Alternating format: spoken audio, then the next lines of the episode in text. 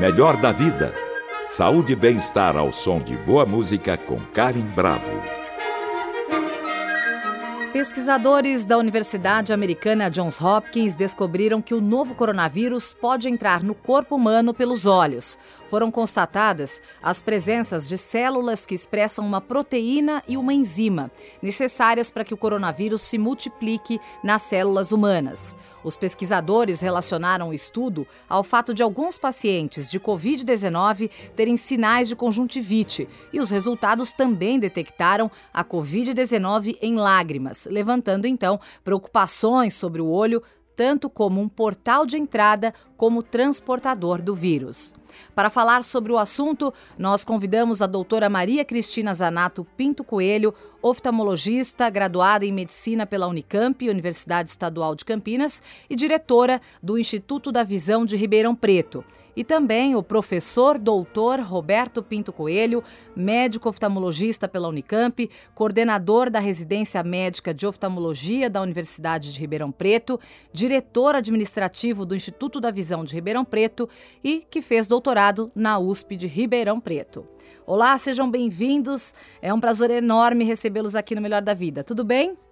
Tudo bem, Karen. Tudo bem, Karen. Obrigada pelo convite. Para a gente é um prazer enorme fazer parte do seu programa, que é um programa relacionado à saúde, bem-estar, dados tão importantes no período como a gente está vivendo atualmente. É, exatamente. O prazer é todo nosso em receber vocês aqui. É uma honra. A gente tem muita coisa importante para falar. Nós vamos falar da relação dos olhos e do coronavírus, é, que tem sido um pouco esquecido nessa pandemia, os olhos, né? As pessoas não estão falando tanto da, dessa relação dos olhos com o coronavírus, até porque talvez muita gente não saiba dos perigos do coronavírus relacionados aos olhos. Então, Cristina, vou começar com você. É, nós podemos ter manifestações oculares se formos contaminados com a Covid-19? Então, Karen, existem estudos que mostram a relação de conjuntivite, né, relacionado à infecção viral. O coronavírus é um vírus, ele é multissistêmico, ele atinge vários órgãos e um deles é os olhos, podendo ter manifestações de olhos vermelhos, é, edema de pálpebra, uma, uma secreção aquosa, que seriam os sinais da conjuntivite. Mas lembrando que esses sinais também pertencem às outras conjuntivites virais que não são relacionadas a doença Covid-19.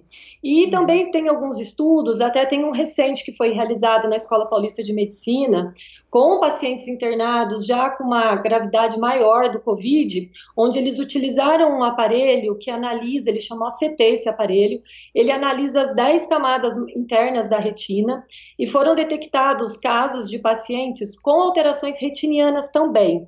Essas alterações retinianas são relacionadas às doenças virais, nesse caso, é, mostrando uma correlação com a doença Covid-19. Tá certo. E, doutor Roberto, é, existem evidências de partícula viral na superfície ocular?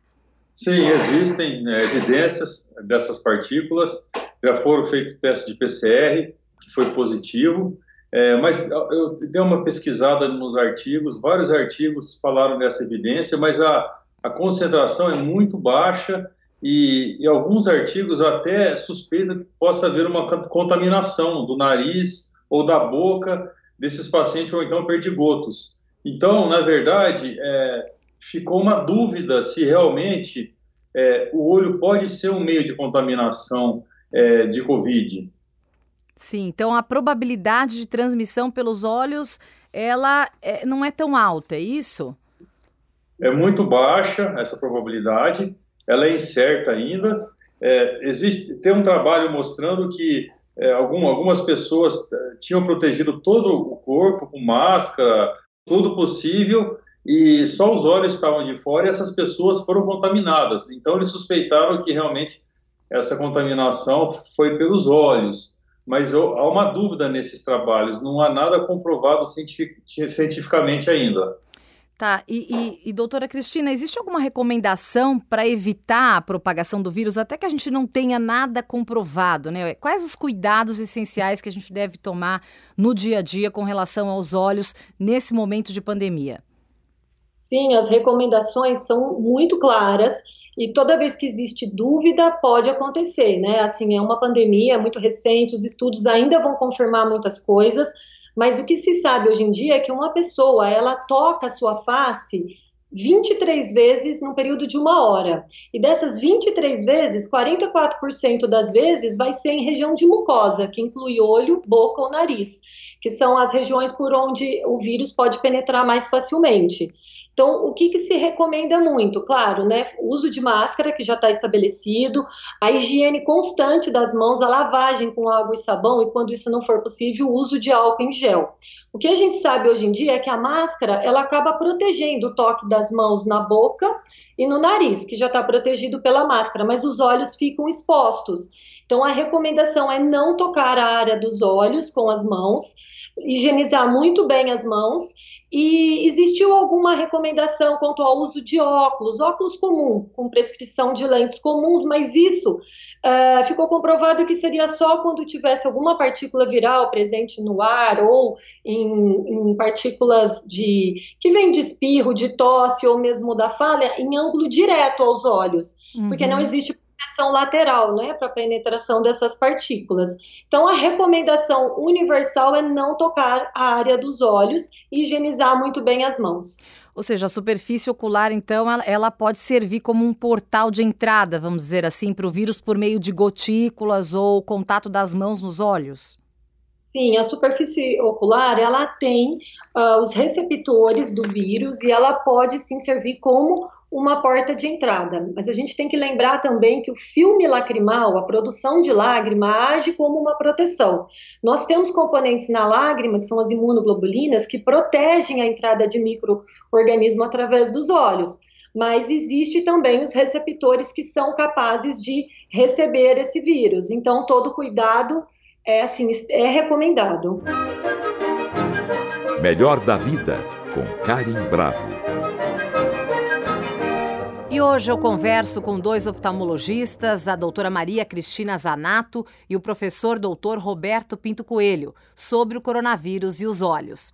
E, doutor Roberto, para quem usa lentes de contato, por exemplo, também é perigoso? O ideal seria trocar as lentes pelos óculos nesse momento? Qual a recomendação que vocês estão dando para os pacientes que procuram vocês, para os amigos que ligam e perguntam para vocês: olha, lente de contato, às vezes eu vou ao trabalho, levo as lentes na bolsa, em algum momento eu tenho que tirá-las, higienizá-las. O que, que vocês aconselham, doutor Roberto? Esses pacientes, eles podem continuar usando lente de contato mas com os cuidados devidos. É, lavagens das, das, mãos na manipulação, manipulação do, da lente de contato, trocar de substâncias protetoras da lente é, diariamente, aquelas soluções que, que protegem de, de, infectar a lente, todos os cuidados básicos gerais, mas não é necessário retirar a lente e passar para usar óculos. Isso não é necessário. Já foi comprovado que, que não há necess, essa necessidade.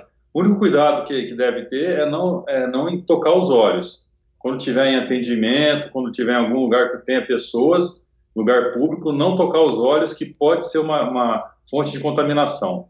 Outra recomendação também, Karen, é uhum. que qualquer sinal de conjuntivite, peremia conjuntival ou secreção ocular, interromper imediatamente o uso das lentes de contatos e desprezar. A maioria das lentes hoje em dia são descartáveis, mas elas podem durar é, durante 30 dias, 15 dias o uso.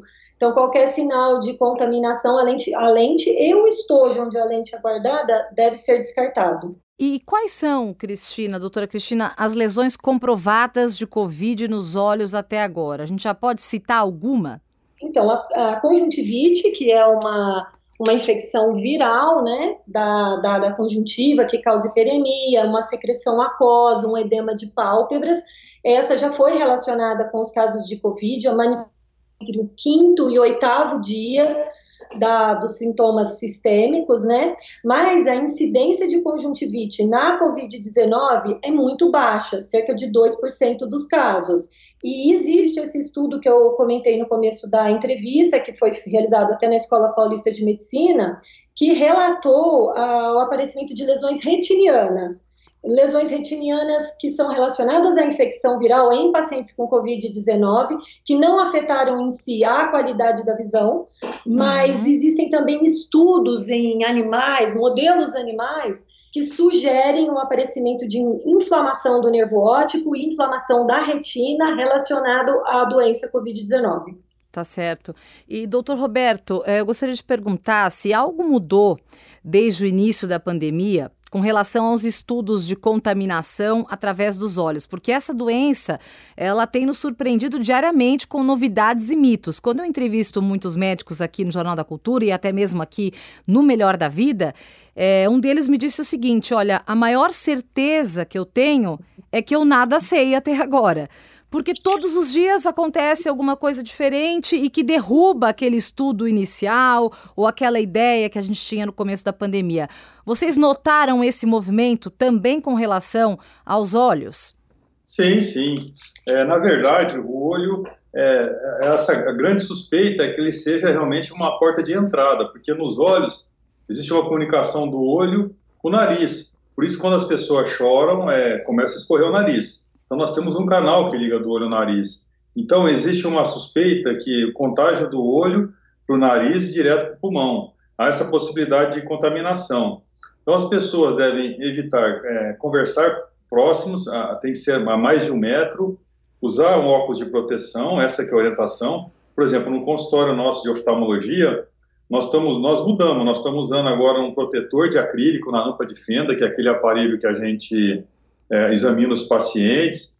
Nós estamos com várias medidas protetivas é, para os olhos, principalmente, porque o contato é muito próximo do paciente e tem trabalhos mostrando que perdigotos podem é, ir, ir para os olhos e contaminar o, o paciente, ou a, a pessoa.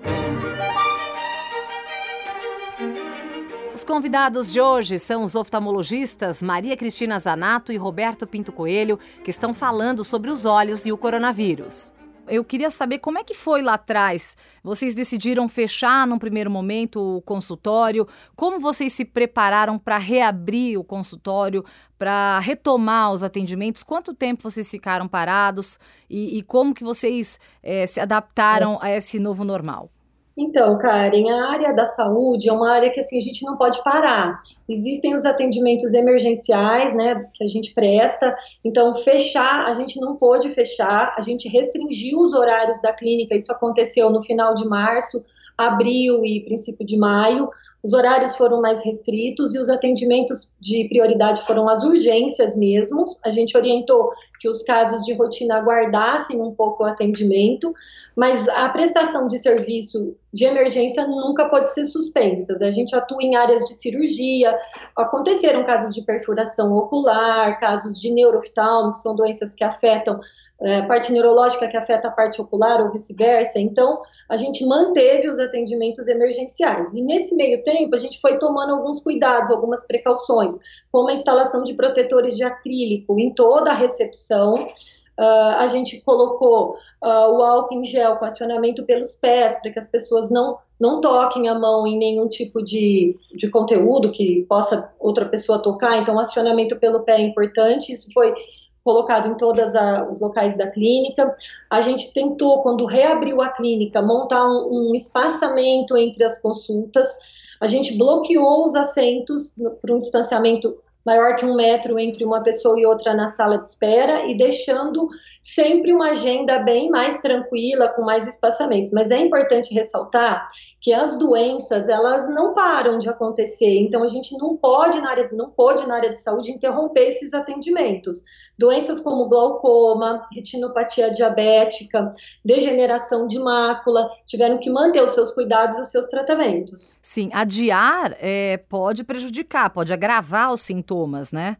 Sim, então assim, até que naquele primeiro momento de abril, maio, foram adiadas algumas consultas mas logo já, já retomamos todos os tratamentos, porque pode sim agravar, então a gente orienta, hoje em dia até uma orientação mundial, né, que se faça os atendimentos, mas com todos os cuidados. Aí a proteção individual do médico é muito importante.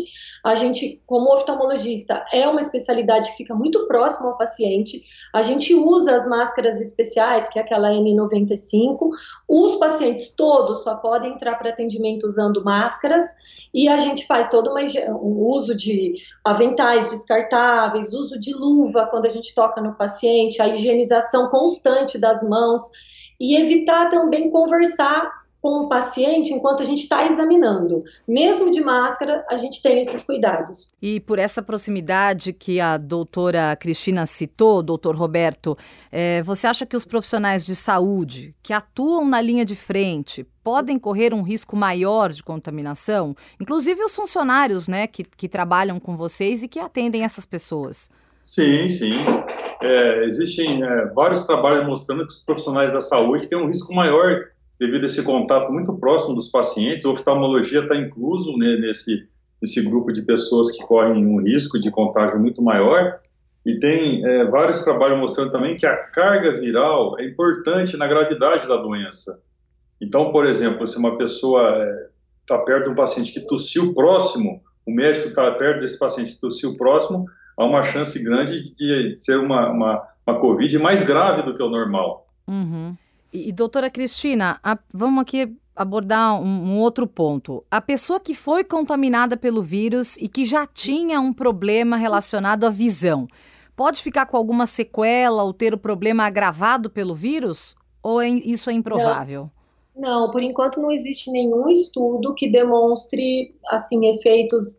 O que mais a gente está vendo é a conjuntivite, que não deixa sequela na visão.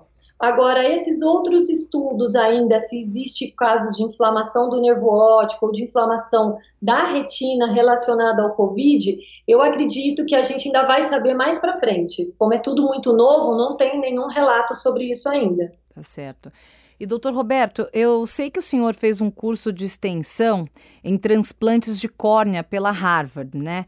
É, a gente sabe que em outras áreas da medicina, muitos transplantes foram paralisados e adiados. Cirurgias desse patamar na sua área também podem ser feitas nesse período pandêmico ou esses, esses transplantes eles devem ser adiados ou foram muitos deles adiados durante a pandemia?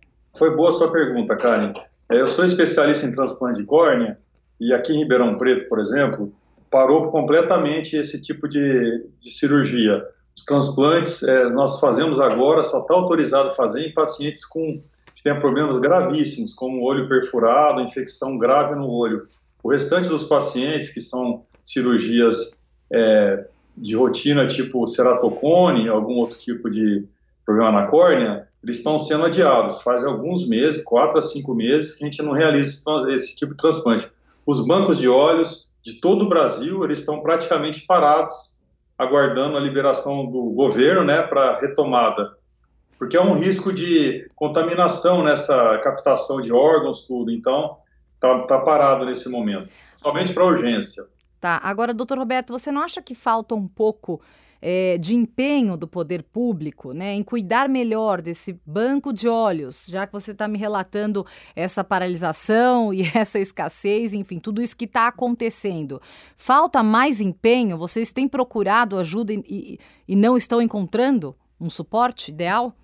Então, foi uma ordem que eles deram de parar essa captação até, até a segunda ordem por causa do, desse risco de contaminação das pessoas que fazem a captação e nesse momento, muitas pessoas estão aguardando o transplante. Eu Agora... tenho vários pacientes de transplante uhum. é, que estão aguardando e realmente nós estamos sendo, esses pacientes estão aguardando e estão sendo prejudicados nesse momento. É isso Agora, que eu ia faltaria... te perguntar, paralisar essa captação, né? O quanto prejudica o paciente, o quanto o caso desse paciente pode ser agravado por conta dessa paralisação? Conta um pouquinho pra gente. Sim, a fila, a fila de transplante, era, era relativamente pequena aqui em Ribeirão em toda a região do estado de São Paulo, por exemplo. E aumentou muito essa fila. Tem muitos, centenas de pacientes, milhares, vamos dizer milhares, aguardando esses transplantes agora. A gente não sabe quanto tempo vai demorar para essa fila diminuir novamente. Então, o paciente demorava para um transplante cerca de um, dois, três meses, agora a gente está achando que vai demorar mais de ano para esse paciente receber essa córnea novamente quando voltar ao normal acho que deveria realmente fazer o governo, precisaria é, fazer alguma coisa para que isso aumentasse, para não prejudicar esses pacientes. Com certeza. Bom, agora fugindo um pouquinho do assunto do, do coronavírus, né, que eu acho que a gente já exemplificou e falou bastante sobre isso, e a doutora Cristina comentou comigo aqui no início do nosso bate-papo que o uso das telas em excesso tem prejudicado muito a visão, principalmente das crianças que ficam passando aí mais tempo nessas telas. Há inclusive médicos que dizem que proíbem, né? Eu já entrevistei um médico aqui é, dizendo de todos os efeitos ruins desse excesso de contato com as telas. Eu queria que você falasse um pouquinho sobre isso, doutora Cristina. Então, Karen, o que acontece hoje em dia com a pandemia é que assim tudo foi muito mudado, né? As crianças passaram a ter aula online, o uso da te das telas aumentaram de forma assim extraordinária, tanto para a criança como para os adultos que passaram a trabalhar em casa também em home office. O que a gente sabe é que as crianças, principalmente quando elas usam muito a visão de perto, existe um risco maior de desenvolver a miopia. É preconizado até que crianças de 0 até 2 anos de idade não usem de forma alguma uh, telas como a de smartphones, as de tablet, é, devido a essa exposição aos olhos. Mas a gente sabe que não é bem assim que isso acontece. É Criança isso de 2 até 5 anos é recomendado o uso máximo de uma hora por dia mas atualmente a exposição está muito maior. A miopia, a gente sabe que é agravada nessa questão de você ficar focalizando muito tempo de perto. O que, que se recomenda hoje em dia é deixar o quarto, o lugar onde a criança está tendo aula, que seja o escritório, o quarto, o máximo possível com entrada de luz solar. Então, deixar as janelas abertas, bem arejado. Quando possível também, quando for tipo uma videoaula, espelhar numa televisão que ficaria numa distância de 3 metros, isso também ajudaria, né, pelo tempo de uso. E alternar com atividades cuja criança usa a visão para longe, que seriam as atividades ao ar livre, mas que diante da pandemia também foram ocorreram várias restrições a parque, até utilizar áreas comuns, né? Uhum. E também a questão da nossa realidade aqui no Brasil, né? A gente também tem que lembrar que não são todas as crianças que têm esse acesso, né, de, de uso de aula online, uh, até porque no Brasil estima-se que 80% das crianças em idade escolar ainda não passaram por um exame de vista, então fica aqui a recomendação também que a criança deve passar até no primeiro ano de vida já numa avaliação oftalmológica. E no adulto, a utilização das telas, o que principal acarreta é, a, é o olho seco, né? Que é, a gente fica muito tempo olhando de perto na tela do computador ou do, do tablet ou do smartphone, e isso diminui o número de vezes de piscar e o que diminui a produção de lágrima, o que causa olho seco, a umidade do ar também está muito baixa nesse período do ano. Sim. Então é recomendado realizar as pausas, né? Sim. É sempre pausar, ficar um pouco sem olhar na tela, isso ajuda também a lubrificação dos olhos. Melhor da vida, com Karim Bravo. E os convidados do programa de hoje são os oftalmologistas Maria Cristina Zanato e Roberto Pinto Coelho. E na pauta, o coronavírus e os olhos. Muita gente fala que acaba depois de um dia de home office, né? Ou as crianças mesmo nessas telas durante as aulas online, ou vendo desenho, ou jogando videogame, o que seja. Existe algum tipo de óculos, uma lente de descanso que possa aliviar essa, essa sensação de olho seco ou de visão turva que eles falam, e até mesmo dos olhos que acabam ficando muitas vezes vermelhos, né? É, porque é assim, Karen, quando você está diante de um computador ou um celular, um tablet, você acaba piscando menos.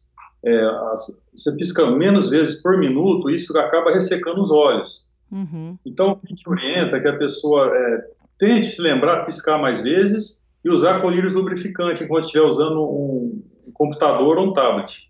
Sim. Outra orientação é que, como você está olhando um, um, objeto de perto no tablet, no computador, você força muito a musculatura ocular para focalizar a imagem, muito mais do que se estivesse lendo um livro, por exemplo.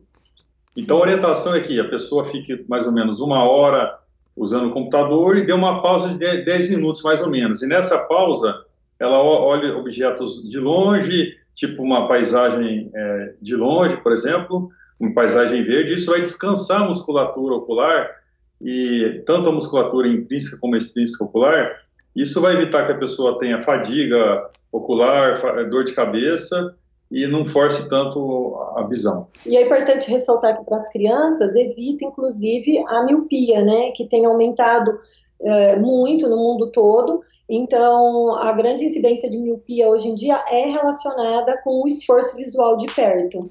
Sim. O doutor Roberto falou sobre uma coisa que as pessoas realmente estão se queixando mais nessa pandemia. As pessoas estão se queixando mais de dor de cabeça né? E estão se queixando mesmo de, de, de, vista seca, com aquela sensação. Então, duas coisas. A dor de cabeça pode sim estar relacionada com o uso excessivo dessas telas.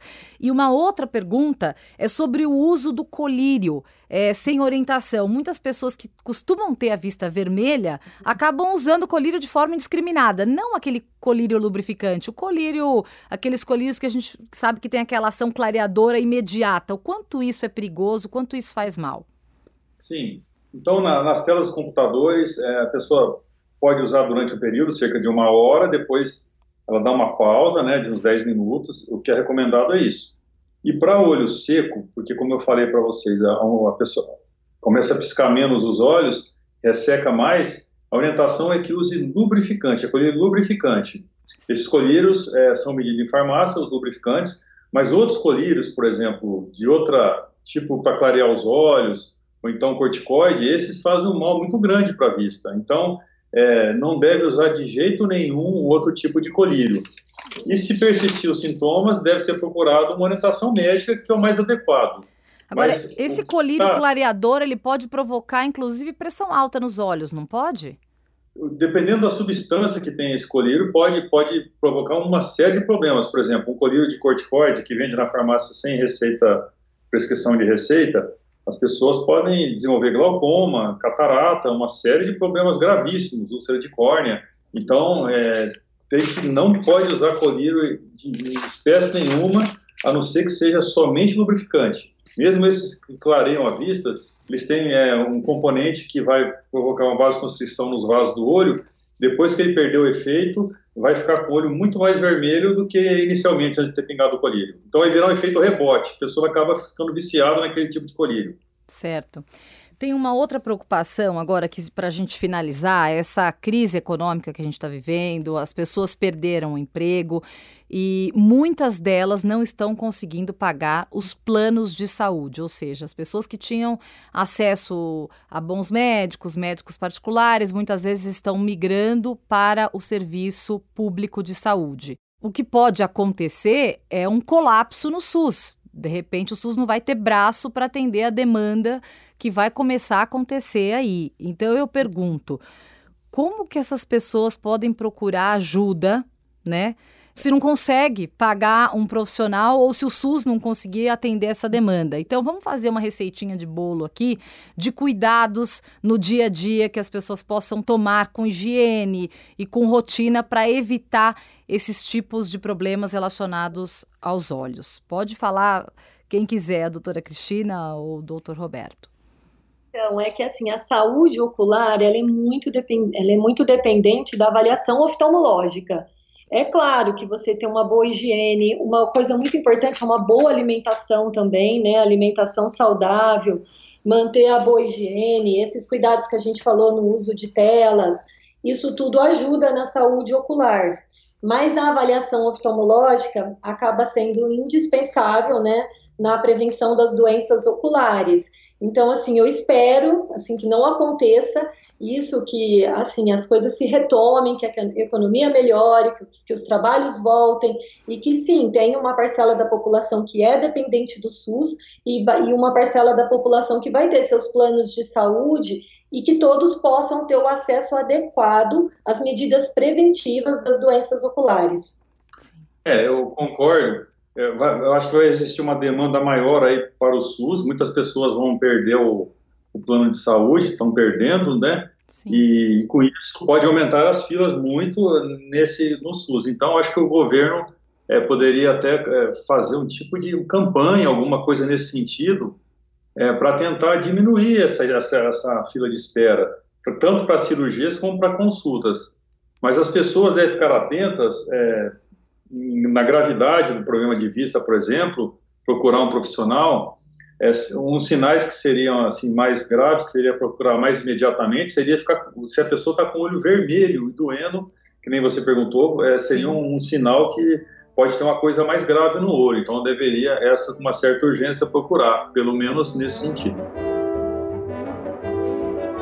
Nós conversamos com a doutora Maria Cristina Zanato Pinto Coelho, oftalmologista, graduada em medicina pela Unicamp e diretora do Instituto da Visão de Ribeirão Preto, e também com o professor doutor Roberto Pinto Coelho, médico oftalmologista pela Unicamp, coordenador da residência médica de oftalmologia da Universidade de Ribeirão Preto, diretor administrativo do Instituto da Visão de Ribeirão Preto e que fez doutorado na USP de Ribeirão Preto. Foi um prazer enorme, foi um bate-papo muito gostoso, muito proveitoso. Foi um prazer enorme recebê-los aqui no Melhor da Vida. Oi, Karen, obrigada a você. Karen, obrigado. Valeu. Obrigada, até a próxima. Para saber mais sobre nossa programação, acesse o Guia do Ouvinte no site da Cultura FM, www.culturafm.com.br. E para comentários e sugestões, entre em contato através da Central de Relacionamento 0 Operadora 11 2182 3222 ou em nossa página do Facebook, Cultura FM Oficial. Trabalhos técnicos Douglas Santos, apoio de produção Gabriela Reis e produção Viviana Morila. Melhor da vida. Saúde e bem-estar ao som de boa música com Karen Bravo. Realização Rádio Cultura de São Paulo.